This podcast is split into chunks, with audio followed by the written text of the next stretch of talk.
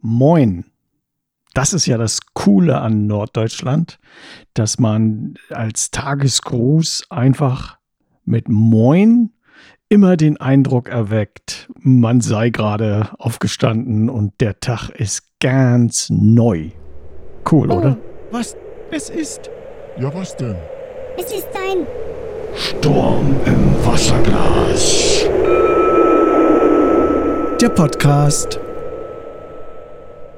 Also wie viel ihr auch immer von diesem Tag schon gebraucht habt. Moin. Ich will euch heute was erzählen über das Musikmachen und wie geil es ist, jetzt Musik zu machen in dieser Zeit, in dieser ähm, Entwicklungsphase der Musikindustrie und der technischen Möglichkeit, selber virtuelle Bands und Orchester und was auch immer zu kreieren, gibt es Four Stages. Ich habe ja Englisch gelernt, ne? also ich konnte schon immer ein bisschen Englisch, aber äh, ich war mal bei einem Projekt 2017 äh, mit vielen internationalen Jugendlichen und ihren Helferinnen und Unterstützerinnen und Unterstützern und Helfern und äh, auch allen dazwischen und äh, war der schlechteste mit meinem Englisch. Also selbst die Jugendlichen waren alle besser und da habe ich gedacht, das kann so nicht bleiben und das hilft mir jetzt natürlich bei der Musik. Warum? Da kommen wir noch zu. Es gibt vier große Bühnen vor Stages. Äh, die beim Musikmachen, wenn man von der äh, Songebene aus äh, losgeht und nicht mit Orchesterwerken kommt, äh, aber da ist es vielleicht ähnlich, äh, vier große Bühnen, die du betreten musst. Die erste wäre, du brauchst einen Song. Ja, also du musst einen Song schreiben. Und darüber könnte man Podcasts machen, noch und nöcher vielleicht. Macht das noch jemand? Ach, jetzt macht ja schon jemand, aber vielleicht mache ich das auch noch mal. Äh, interessant dabei ist natürlich, was ist zuerst? Die Melodie, die Begleitung, ein Textschnipsel, eine äh, Singpassage, die einem besonders gefällt, eine Idee von woanders, die man äh, verändern möchte. Und all das, was es auch immer ist, ist legitimer Start, ist ein legitimer Start für ein neues Lied. Immer. Wenn du kreierst, dann ist alles, womit du anfängst, richtig, weil du anfängst. Ne? Also wenn es dich vom Anfang abhält, merkst du selber. Ne? Okay, und dann gehst du davon aus, und kreierst ein Lied. Das kann sein, dass du erst äh, die Begleitung fertig hast und eine Textidee und dann kommt erst die Melodie drauf. Oder aber du hast erst die Melodie im Kopf und suchst dir die Akkorde dementsprechend nach und äh, ziehst am Ende einen Text hinterher. Oder du hast einfach einen Text, den du vertonen willst. Und jedes Mal ist es anders und jedes Mal ist es richtig und jedes Mal ist es auch gut. Das Ergebnis ist jetzt nicht immer so, dass man sagt, okay, den behalte ich, der ist gut, den nehme ich auf. Aber das zu verlangen, ist auch irgendwie Unsinn. Also, wenn du, sagen wir mal, fünf Lieder schreibst im Jahr, dann sollte doch jedes, wenn du es aufnehmen willst, auch tatsächlich äh, super cool sein. Wenn du aber 50 Lieder schreibst im Jahr, ne? Oder vielleicht sogar 500. Aber das ist eine andere Produktionsweise. Aber sagen wir, wenn du 50 Lieder im Jahr schreiben würdest, was schon viel ist, ne? dann äh, sieht es ja anders aus. A, mit der Übung. B, mit de, deinem eigenen Anspruch an dich selbst, aber C, auch mit deinem eigenen Selbstvertrauen. Und dann weißt du hinterher, wenn du das Lied geschrieben hast, das lasse ich liegen, das muss noch ein bisschen reifen. Oder aber, das ist gut, das nehme ich, das bringe ich jetzt raus, das finde ich gut. Übrigens, diese Bühne, die ändert sich. Ne?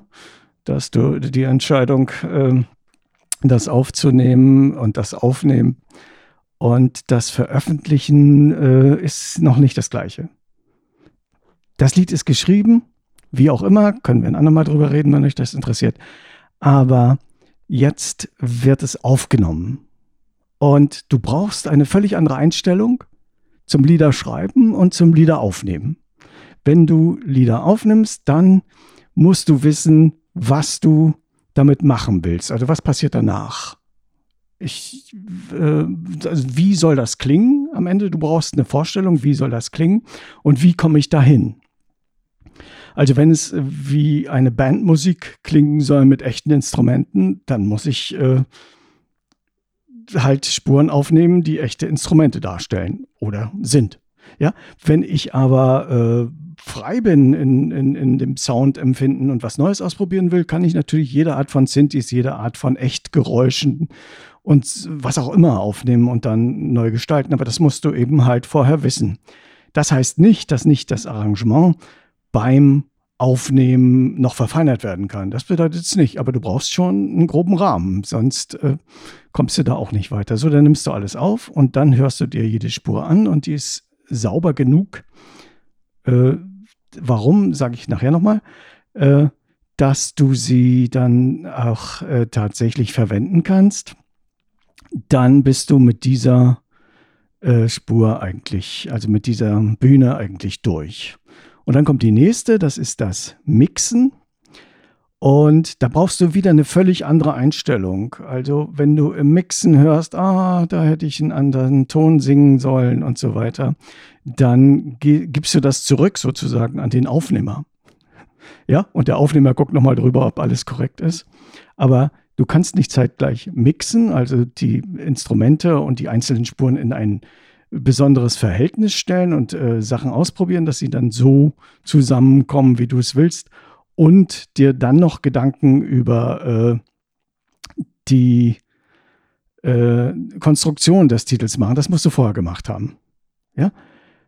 Äh, ansonsten kommst du da in, vom Hundertsten ins Tausendstel. Davon könnte ich euch eine Menge erzählen. Das habe ich alles ausprobiert. Ist natürlich auch irgendwie geil, wenn du jederzeit an äh, jeden Punkt äh, innerhalb dieser Bühnen kommst, aber du kannst dich ja so schnell verlaufen und es dauert am Ende so viel länger. Und wenn du äh, ein gutes Ergebnis im Mixen haben willst, dann äh, kannst du natürlich äh, alle möglichen modernen Tools nutzen und so weiter.